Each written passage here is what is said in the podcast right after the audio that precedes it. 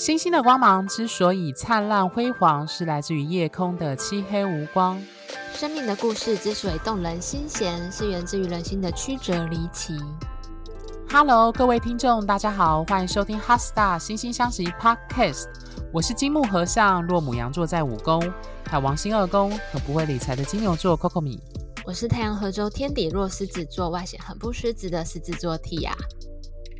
好，今天呢，我们这一集要进入金四大天王降临怎么办？讨论的是时间之神土星的下集，也就是最后一集。那因为我们上一集讲完土星在本命盘中的影响后，因为时间不够，所以变成行运以及我们上一集预告的很重要的土星回归这个部分，在我们占星学很重要的概念，就延到这一集来讨论。那首先呢，我要先跟各位讨论什么叫回归。简单来说，在我们占星学里面讲某某星体的回归。比如说水星，比如说月亮，比如说太阳，它指的是说行运的这个星体，不论是金星、火星、木星还是土星，行运的某某星体回到你出生时当下的位置。那最明显的案例，或应该说举例，就是各位每一年都会替可能很重要的亲朋好友。庆生这件事情，那所谓的庆生，用的就是各位听众的太阳星座，太阳落在什么星座几度？那我们，因为我们大家知道，所谓的西历或者是我们所谓的阳历，是用太阳去算的。那太阳是在三百六十五天左右会绕完黄道十二个星座，所以回到你出生当天的那一天。比如说，像我的生日是五月六号，那我的五月六号那一天就是我的太阳回归，也就是说，目前行运的太阳回到我出生时当下太阳的位置，那我们称的就是太阳回归。那所以，我们今天这一集要讨论的是土星回归。那考一下各位听众，大家还记得土星绕完黄道十二星座要多久呢？好，公布答案。我想应该大部分听出来没想起来，是二十九年左右。那通常在我们行运上，大概会从二十八到三十岁都会影响，因为大家知道土星走得很慢，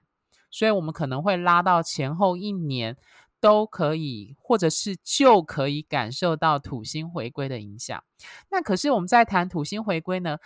大家还是要记住，记住最最最最重要的还是你的本命盘。大家还记得齁，本命盘才是你最重要的，所以各位务必要记得你本命盘当中的土星落在什么星座、什么位置、什么宫位，因为本命盘永远是最重要的。所以你在看所谓我们占星师在看所谓这个个案或客户的回归，或者他要择日，或者是他要做行运流年等等的，还是从他的本命盘去跑。所以今天呢，这一集就要谈我们两位主持人的范例。当做举例来跟各位分享，我们怎么看我们占星师自己的行运以及做判读这件事情。那当然，我们一定是从自己的生命经验出发去体悟跟感受某一些星体给我们带来的一些考验，或者是挑战，或者是你可以说。预先做好心理准备。那首先，各位听众，呃，以我自己为例，各位听众可能在前几集就有提到说，我是一个火土对分相，我本身是土天合相落在一宫。那土天这个相位，它其实相对没有那么重要，是因为土天都跑很慢，所以跟我一样，一九八七年出生的人，应该都有土天合相，所以他在个人影响程度上。不会单就这个相位去解读，它比较像是一个世代或者是那个年代出生的人的共同的一个特征，除非他在你的本命盘上有重要的跟个人星体有相位，或者是有合轴星等等的状况。那以我自己来说，我自己本身是土星落一宫，那我有大家有知道，我最重要的一个挑战相位是土火的对分度数非常的紧。这样子。那我有月土的三分、金土的三分以及木土的三分。那我自己感受到我的土星回归，也就是大概在我二八二七岁、二十七岁末就已经开始感受到，就是我们上一集提到的减重这件事。好，我要先讲讲我自己的过去的经验。我希望这一集的内容应该会给某一些听众的那个非常有激励吧。如果你是对健康，或者是目前正在努力想要减重，或者是你三番两次想要减重但一直没有成功的。我跟 Tia 的经验应该会非常有帮助。我刚我刚刚录音前都还跟 Tia 开玩笑说，嗯，我们要不要开一集就是关于如何减重或减脂的 对一集？因为我们两个都有人都有在上重训、上健身房，然后就是有想尽办法要减脂这样子。挑月亮跟土星的行运啊，对，我们之前出去还会说刻意会挑食物。Tia 比我算的更精准，这样子对于食物跟热量的摄取，我们要称重量的，真的是重训的饮控法则这样子。对，好，那先讲讲我自己的命盘。我大概是呃，我以前很胖，那个很胖是我在我小三小四开始发胖。那我是一个非常爱吃甜食，特别是精致类淀粉跟。所谓的糕点类，我是那种我还印象很深，我大概小三小四那时候可以把家乐福买的那种起司一条起司蛋糕，默默的边看迪士尼的卡通，或者是边写作业边看书，或看漫画还是看什么书，就默默把一条啃完这样子。你现在完全看不出来耶！啊哈哈哈！现在完全看不出来吗？我以前小国小六年级毕业时，我体重也就已经高达七十多公斤。那一直到国高中，一直都维持在七十多，将近八十。那到了大学之后呢？大一还好，但我在大这样讲都已经好几年前，我觉得自己已经变老很多。到我大四毕业的时候，我整个胖到一百一十公斤，完完全全就是一个。以不管是以外貌或以健康，单论健康来说，就是一个非常不健康的状态。我真的很难想象诶，因为呃，如果听众有看到那个星星相惜粉丝页上面的那个大头贴，是 Coco 米现在的状况，就是一个重训肌肉型男，很难跟一百一十公斤连接在一起耶。对，所以我还有留我那个时候的照片当纪念，就是我大四毕业时候拍的身份证照。我的身份证照片就是我最重的那个时刻的照片。然后我印象很深刻，我之前出国过海关就已经瘦下来之后，海关人员就说：“你这个张照片要去换，因为看不出来是你本人。” 听众听到这一定会觉得非常的是开心，呃，不只是看，应该会好奇我到底以前到底胖到什么程度这样子。嗯、对，所以总而言之，我胖到一百一十多公斤哦，就是已经，如果你要四舍五入，已经将近两一百二这样子，非常的不健康状。当然会变成这样的状况，它其实有几个原因，就是我觉得如果以命盘来说，就是我的金木相位，就是我是那一种。呃，容易有过度饮食，而且我有情绪性进食的状况，就是我情绪不好或有压力的时候，就容易有过度饮食的状况。那另外一个就是我刚刚有提到，我很爱吃甜食，当然不是糖果，我特别爱吃精致类淀粉，就是糕饼、西点或者是中式的月饼、蛋黄酥这一类，我都很爱。那大家知道这种东西，如果你有练健身，教练一定会告诉你说，这个就是百分之百务必要避开要吃的食物，因为它只会增加你的脂肪，增加热量这样子而已。所以，其实如果各位听众有人尝试想要减重，我不知道各位有没有经验啊？就是我不是只有在大事之后才尝试减重，其实以前就已经意意识到了，甚至我的家人、我的父母或亲朋好友都会，大家都会去点你。那你会尝试减，那刚开始会成功，但是都会复胖回去。你可能减重成功五公斤，然后过了一年之后又胖回去，可能又胖更多。那我一直是到大学毕业，一直到研究所结束的时候，我才大概是研究所毕业之后又过了一两年，我大概就是在土星回归二七二八，下定决心我一定要改变。那那个改变就会让我觉得，我那时候开始很严格的。要求说，第一个就是饮食，就是呃，开始三餐很固定，就吃原型食物。那再就是培养运动习惯。那运动习惯，我很有趣的时候，大概是在我土星，因为大家知道土星是在一宫，那一宫特别会跟自我、我是谁，以及上升点特别跟你的外在形态还有样貌有关。所以我大概是土星回到我的上升点，以及进入一宫这二点五年当中减重成功的。也就是说，我那个时候从九十多，我最胖的时候是一百一十多啦，但后来在研究所那时候就已经维持在大概九十多左右的这样的体重。那我是从九十五、九十六。减了大概二十五公斤，减到七十一、七十二，大概花了一年多左右的时间，就刚好是在我土星在我一宫的时候，我会我忘记那个正确时刻是不是真的有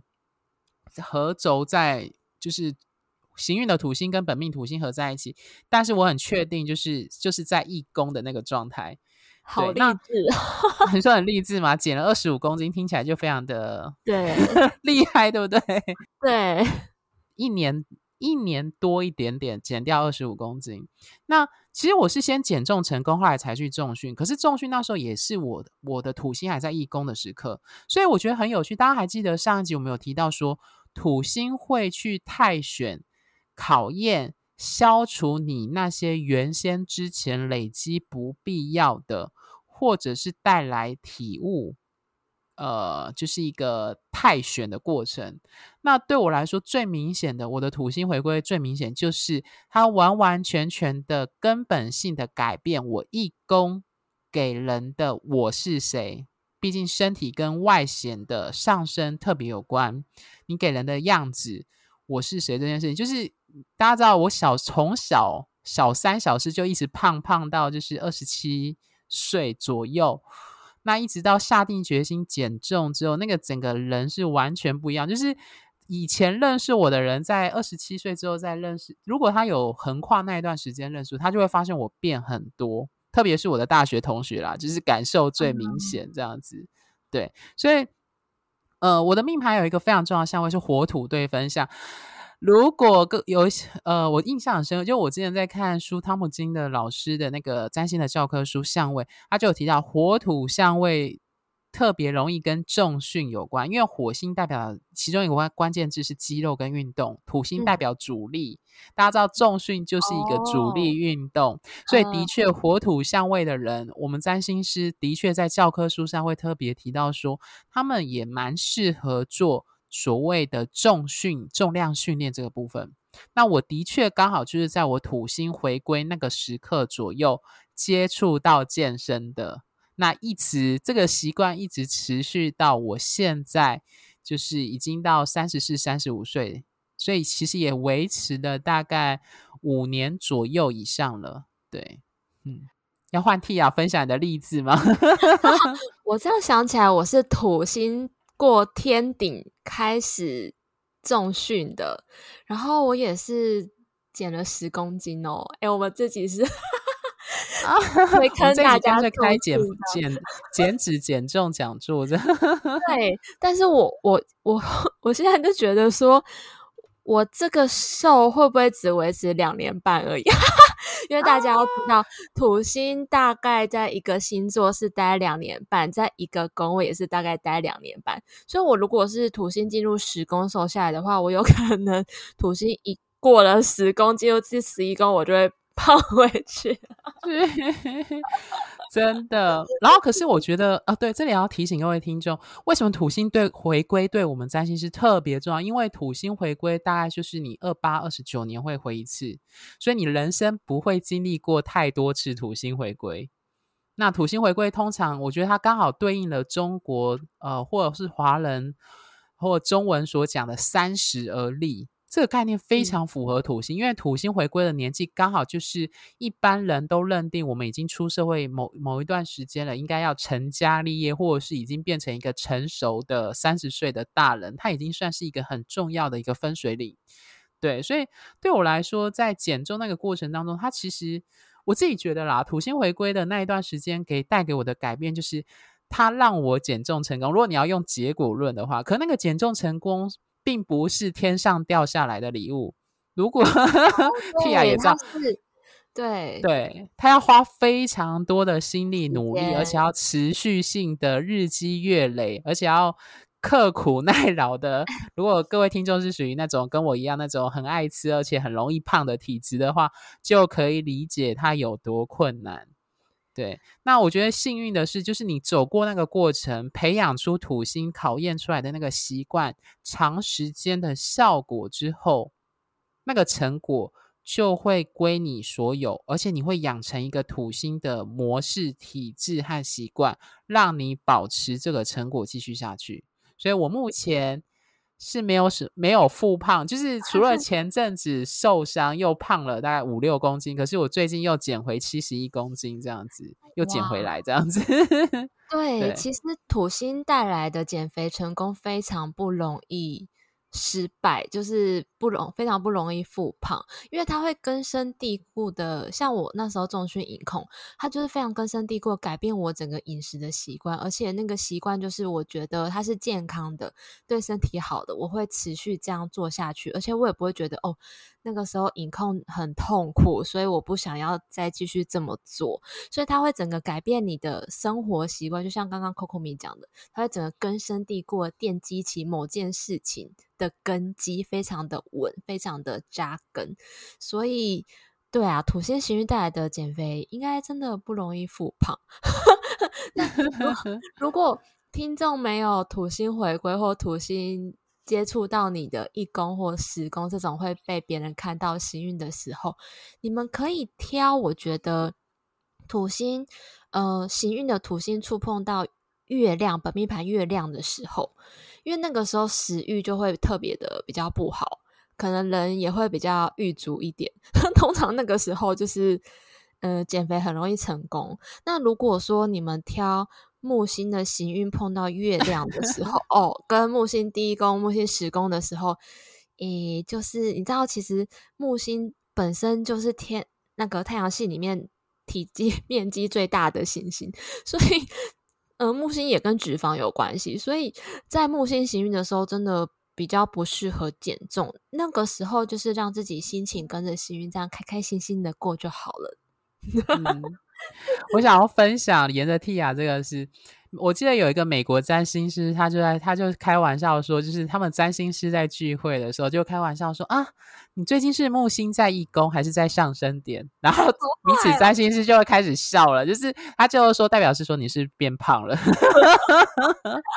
类似这样的概 念。我觉得有时候就是我们懂占星人一起聊天，就是有时候就会很有趣，就会只有自己才听得懂的暗码这样子。对对对对对，就是我们只有我们才听得懂，嗯，对对方想要言外之意想要表达什么，委婉的告诉你说你要注意什么这样子。对对。对对，那我想来分享我自己呃土星回归时候的经验，呃，跟一些就是我觉得我的故事可以鼓励到现在正正遭遇苦心行运的磨难的人这样子，因为前面刚刚 Coco 没有说到土星它跟清除有关，所以土星的行运的考验哦，常常会去拿掉你现在生活当中不需要的东西。像刚刚 Coco 米的例子，就是拿掉脂肪，然后通常会让大家最痛苦的就是土星的行运竟然拿掉你的金钱或你的关系。比如说土星进入天秤座的时候，它就会把不稳定的关系拿开。而且在除了土星回归，每二十九年的土星回归，还有土星来合相你自己本命盘的太阳、月亮、水星、金星、火星，还有呃进入跟你的命主星有相位，或者是土星进入你的星盘当中的上升天底、下降天底四个焦点的时候，这种时候很多人都会感受到精神上的抑郁或沮丧，特别是。土星回归的时候，那真的是呃终极大考验。这时候，你生活当中的那些负面的思想啊，就很像催狂魔。然后那个关键字就是挫折感。呃，我们也有很多听众的故事跟我们分享。我必须很诚实的说，以人的角度来说，土星的行运真的非常讨厌。而且我们现在有很多听众正在经历土星的磨难，那我们前面都常常说，哎，土星磨难之后带的礼物，我觉得这个礼物呢，大概要用神的视角或者是灵性的视角来看，才比较会有感觉。或者是像 Coco 们一样，经过时间的累积，你已经奠基起某种成果之后，回头看才会觉得，哎，我现在真的成功的状态过得比较好，这样子。那我们前面说土星的行运，除了把不需要的东西，你生命当中不需要的东西移开以外，它很像就是我们在重训运动的过程中遇到的那种撞墙期，你会一直有一种很停滞、很挫折的感觉，或者是你很想要经济变好，但是就只有工作变多，钱都不进来。那其实土星的回归，它最终的意思是要提醒我们去承担起我们生命当中原本土星的那个使命。如果说在呃过去二十八小时候，二十八到三十岁完全没有活出本命盘当中土星的使命的时候，那在土星回归的时候，就会有一个超级大的事件来引导。引导这个人去做跟他星盘当中土星有关的使命，就像 Coco 米一样，土星义工的人理论上天生就应该是瘦的，但是他不是瘦的，土星回归的时候就很容易会回归到他应该原本要有的样子。那如果说我们去认知说，诶土星来的行运，只是为了要我们去承担起自己原本要完成的责任跟使命的时候呢，这时候用这个态度去面对土星的行运，就不会那么难过了，因为我们会变成主动的那一方，不是被动的那一方。比如说土星，如果土星进入到二宫的话，二宫的时候，就是可能大概现在，嗯，上升是水瓶座的人。可能现在他的行运土星要快进入到二宫了，这样子。土星进入二宫的时候最惨，因为 这种时候会觉得钱一直都不够用。嗯、但是这种时候呢，如果这个土星行运进入二宫的人，他一直卡在，诶，他一直在焦虑说怎么办？怎么办？我好穷哦，我没有钱的话，他就会一直卡在怎么办？我好穷，我没有钱，然后更穷、更自卑、更凄惨。但这种时候呢，其实，嗯，要转换的态度是去上一些理财有关的课程，或者是去，嗯、学习要自己承担起自己经济的责任，想办法开源节流。因为土星就是要来让人认清现实，就是如果今天你钱不够用，就是要想办法变有钱，然后不去依赖别人，或者是不是把安全感去架构在某个人身上。因为如果一直依赖别人或者是外力得来的金钱的话，就会出现一种一些事件，然后，嗯，你生活当中就会有人去扮演土星的角色，要来折磨跟考验你，为了是让你自己奠定起，诶，你怎么样创造让自己有金钱的安全感的一个正向的循环。所以，嗯，我觉得土星，呃，上升在水瓶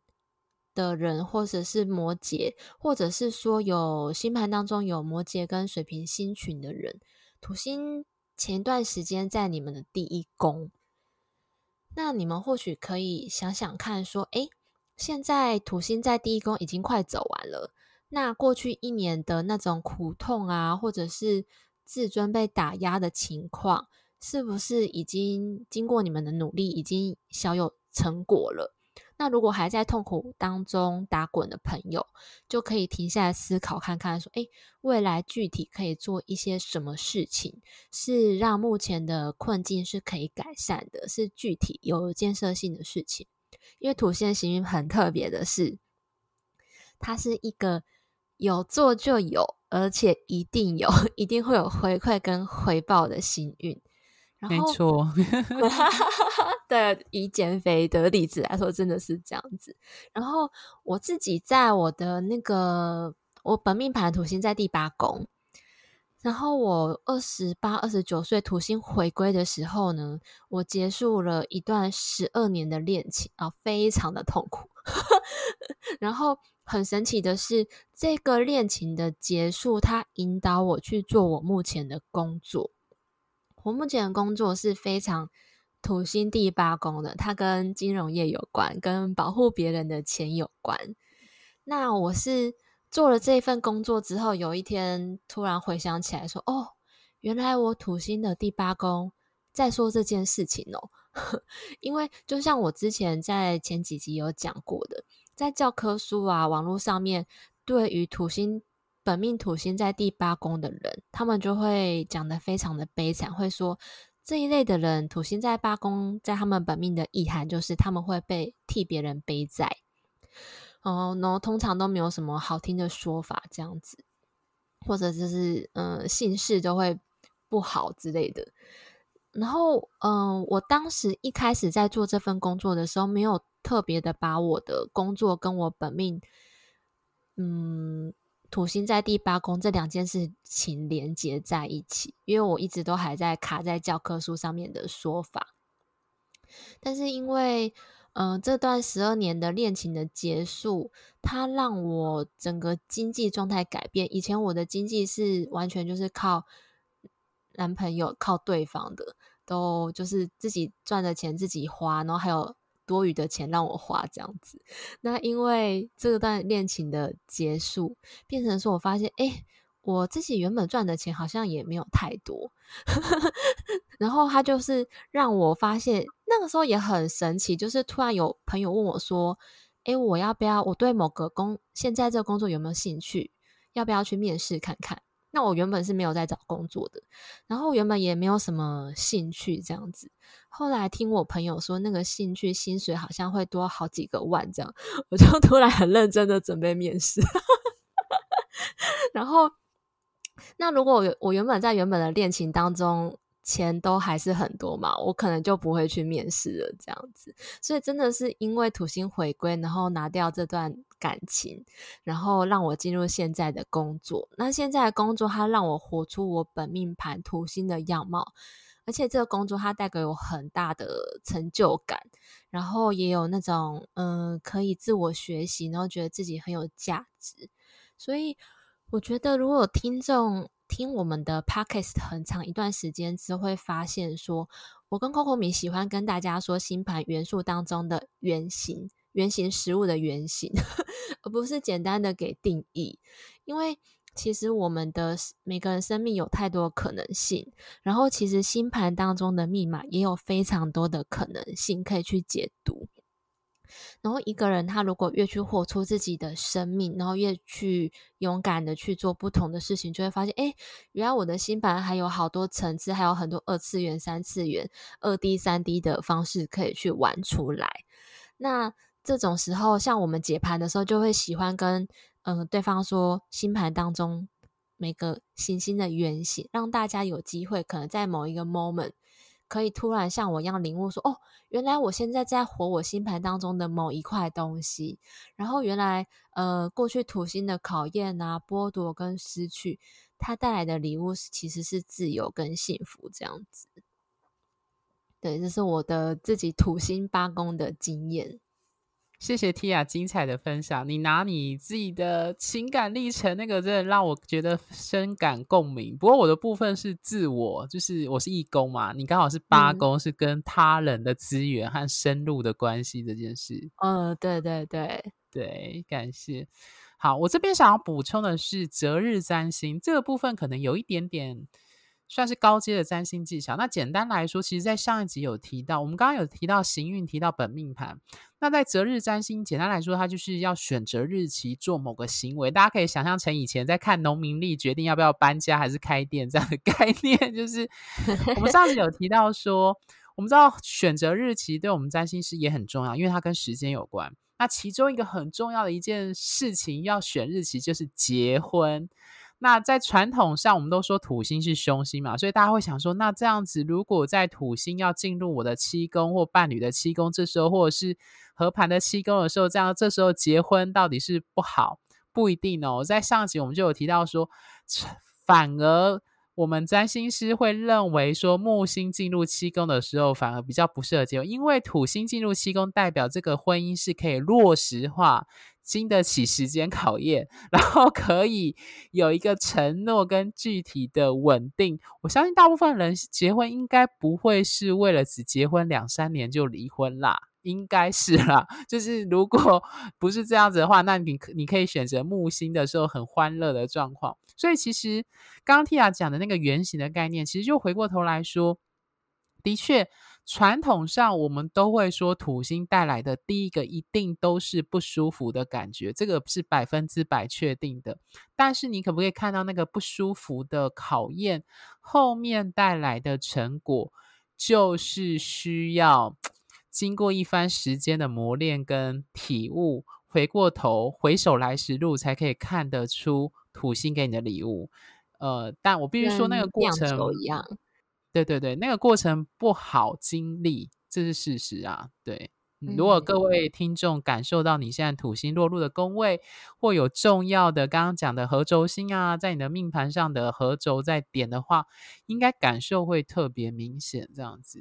没错。不过大家要记得说，哎，我们我跟 Coco 米都还在这边会持续陪伴大家。还有就是有一招大绝招，我们在看行运的时候看到运不好，因为土星其实到每一个宫位，呃，都会不舒服。这种时候往后按那个把日期、行运的日期往后一直按，就会发现，哦，以后的生活就越来越好喽。这样子。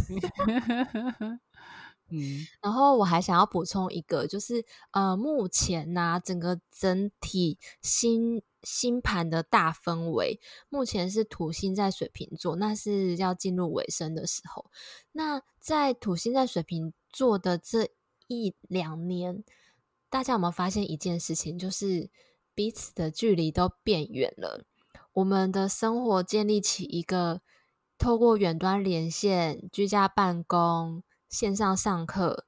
透过科技的方式来连接彼此的生活。然后有很多企业，甚至是甚至是金融业的 sales，他们都宣布以后都采居家办公的方式，所以不会在办公室里面设定固定的座位。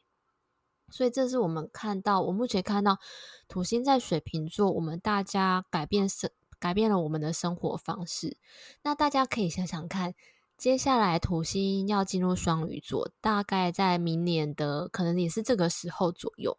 大家觉得会发生什么事情？我自己观察到，最近就是有那个元宇宙的议题在行，还有 NFT 这种东西，也就是说，越来越多人事物赋予虚拟的东西，给予他们价值这件事情，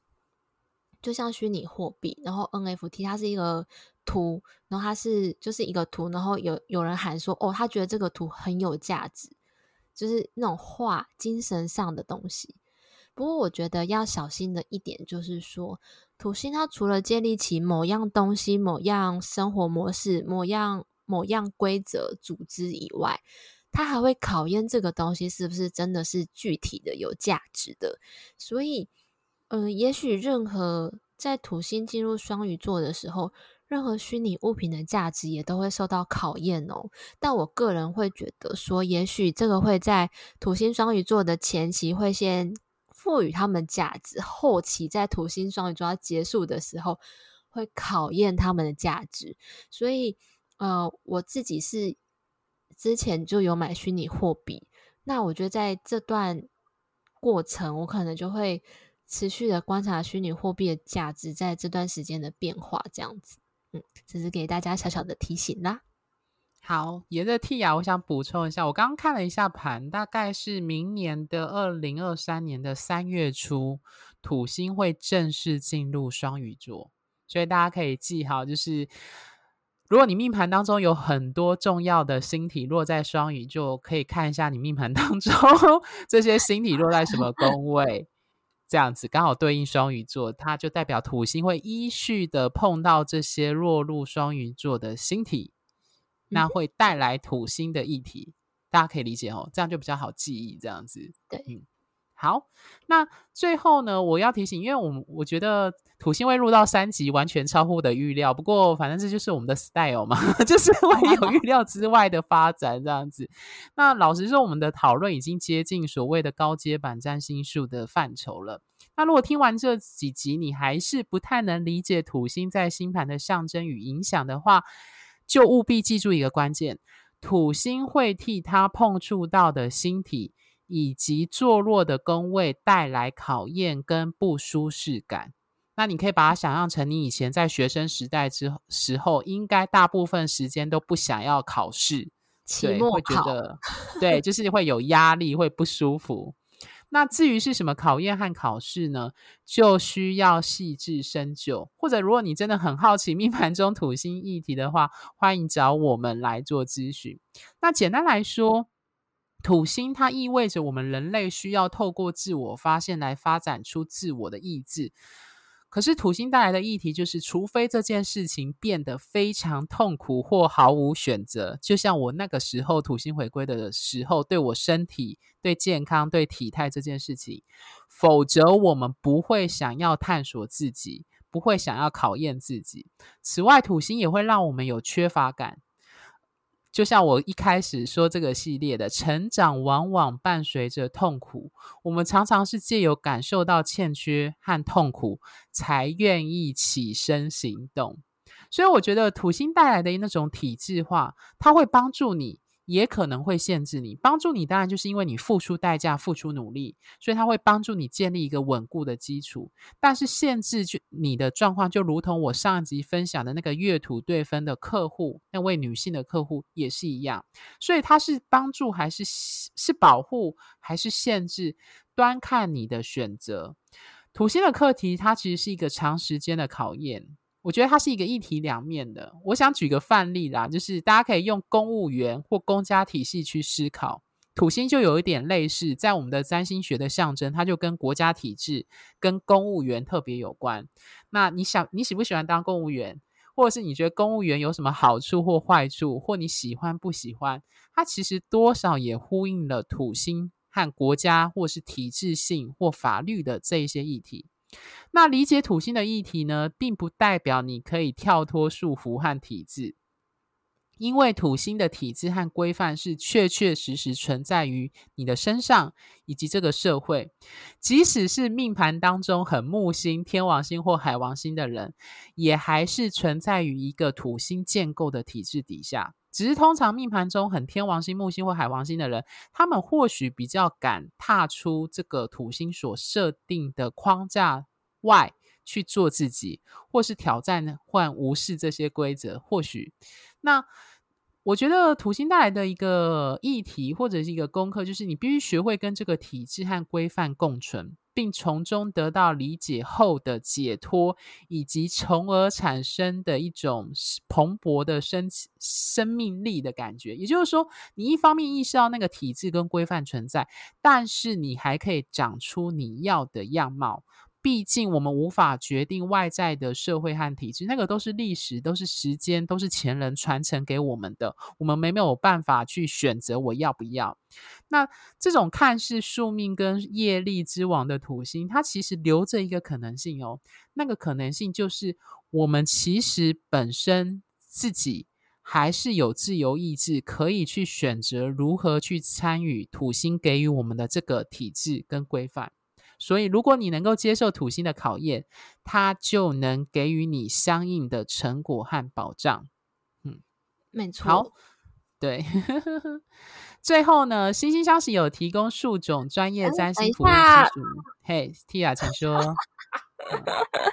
这段我们没有 re 好，就是呢，在我们录音的这一天的隔天。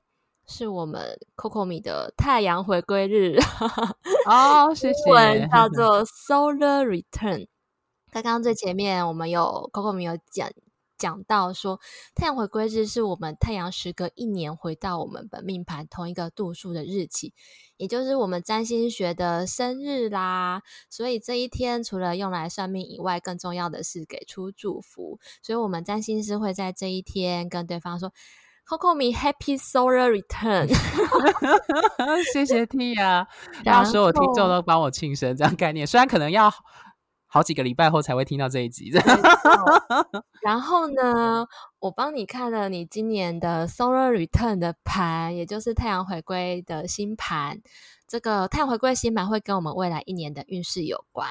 那嗯，Coco 米未来一年呢，你看你的这个太阳回归盘的土星在天顶，所以呢，事业会给你带来更多的责任，然后也要为更多的人负责，所以感觉是你的事业带有成就的一年哦。然后有四颗行星落在第十一宫，有海王星。木星、金星跟凯龙，所以我觉得这个是你做社群媒体，我们的 Pocket、你的网页还有 IG，可能你的 YouTube 会大发的一年，就是你的群众会变很多，然后都是又多，然后又充满疗愈这样子。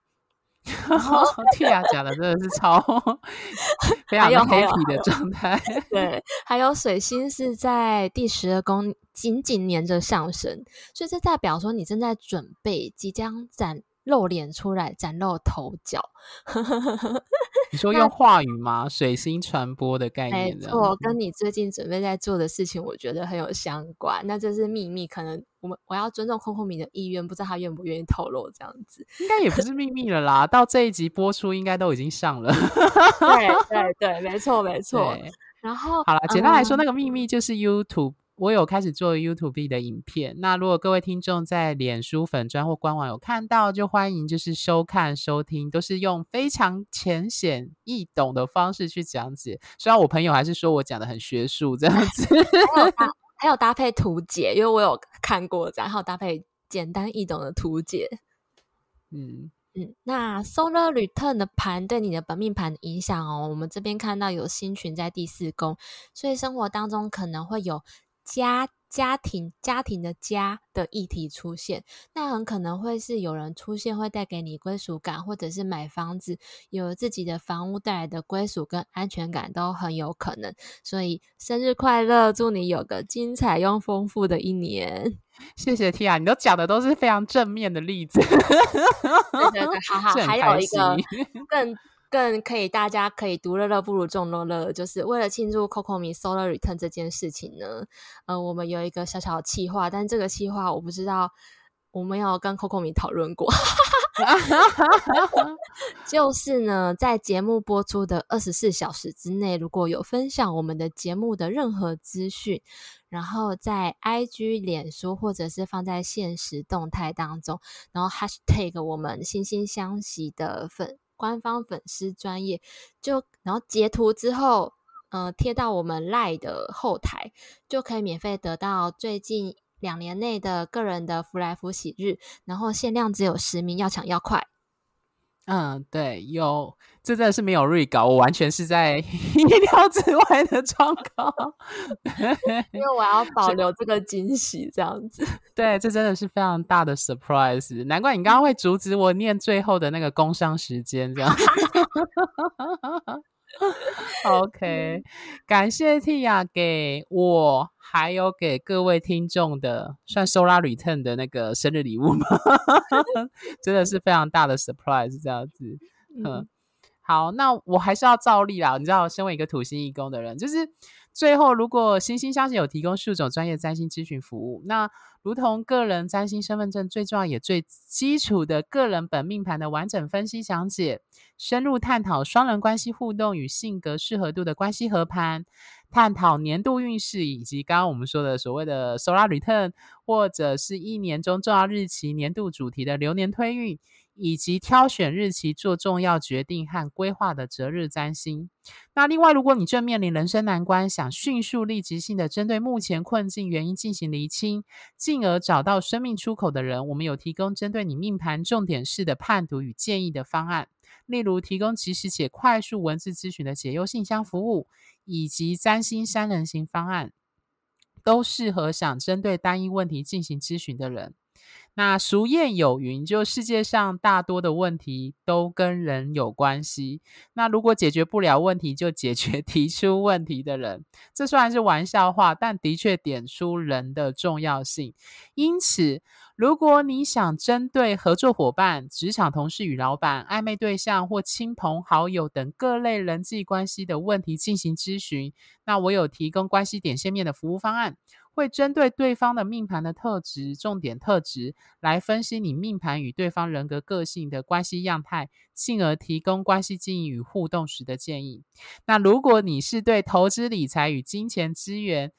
运用上特别想要深入探讨的人，欢迎找我们财经专业背景出身。刚刚听 Tia 讲的那个 NFT，我还问他说那个到底是什么，大家就知道说他非常的专业，马上就去查资料跟去探讨跟行运有关的关系这样子。那他本身是对财经占星学有特别钻研。这个部分，那欢迎各位听众找 Tia 进行投资钱财旺旺来的线上文字咨询，他会从你命盘中找出隐藏其中的投资天赋、适合的投资标的与蕴藏在命盘里的资源保障。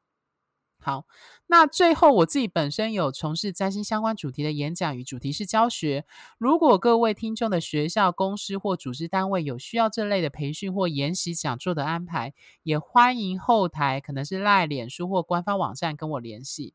那各位听众如果喜欢本节目外，欢迎在追踪小额赞助本节目，记得到我们的脸书跟 IG 按个赞，因为我在脸书上会不时的。发一些关于行运啊或占星相关的贴文或小知识。那另外，在我们制作非常精美漂亮的 HeartStar 心星相惜官方网站上，也有我之前写的不少专业占星文章。欢迎有兴趣的听众 Google 搜寻后可以上去阅览。好，那另外一个有一个非常重要的是，因为在这集播出一定已经上映了，就是我已经有在制作 YouTube 的。YouTube 的影片这样子，对，那我已经上到网络上，在我们的官网、IG、脸书应该都有。那应该目前应该是上一集啦，就是关于何谓占星学，算是基础班的基础，这样用一个比较浅白的方式，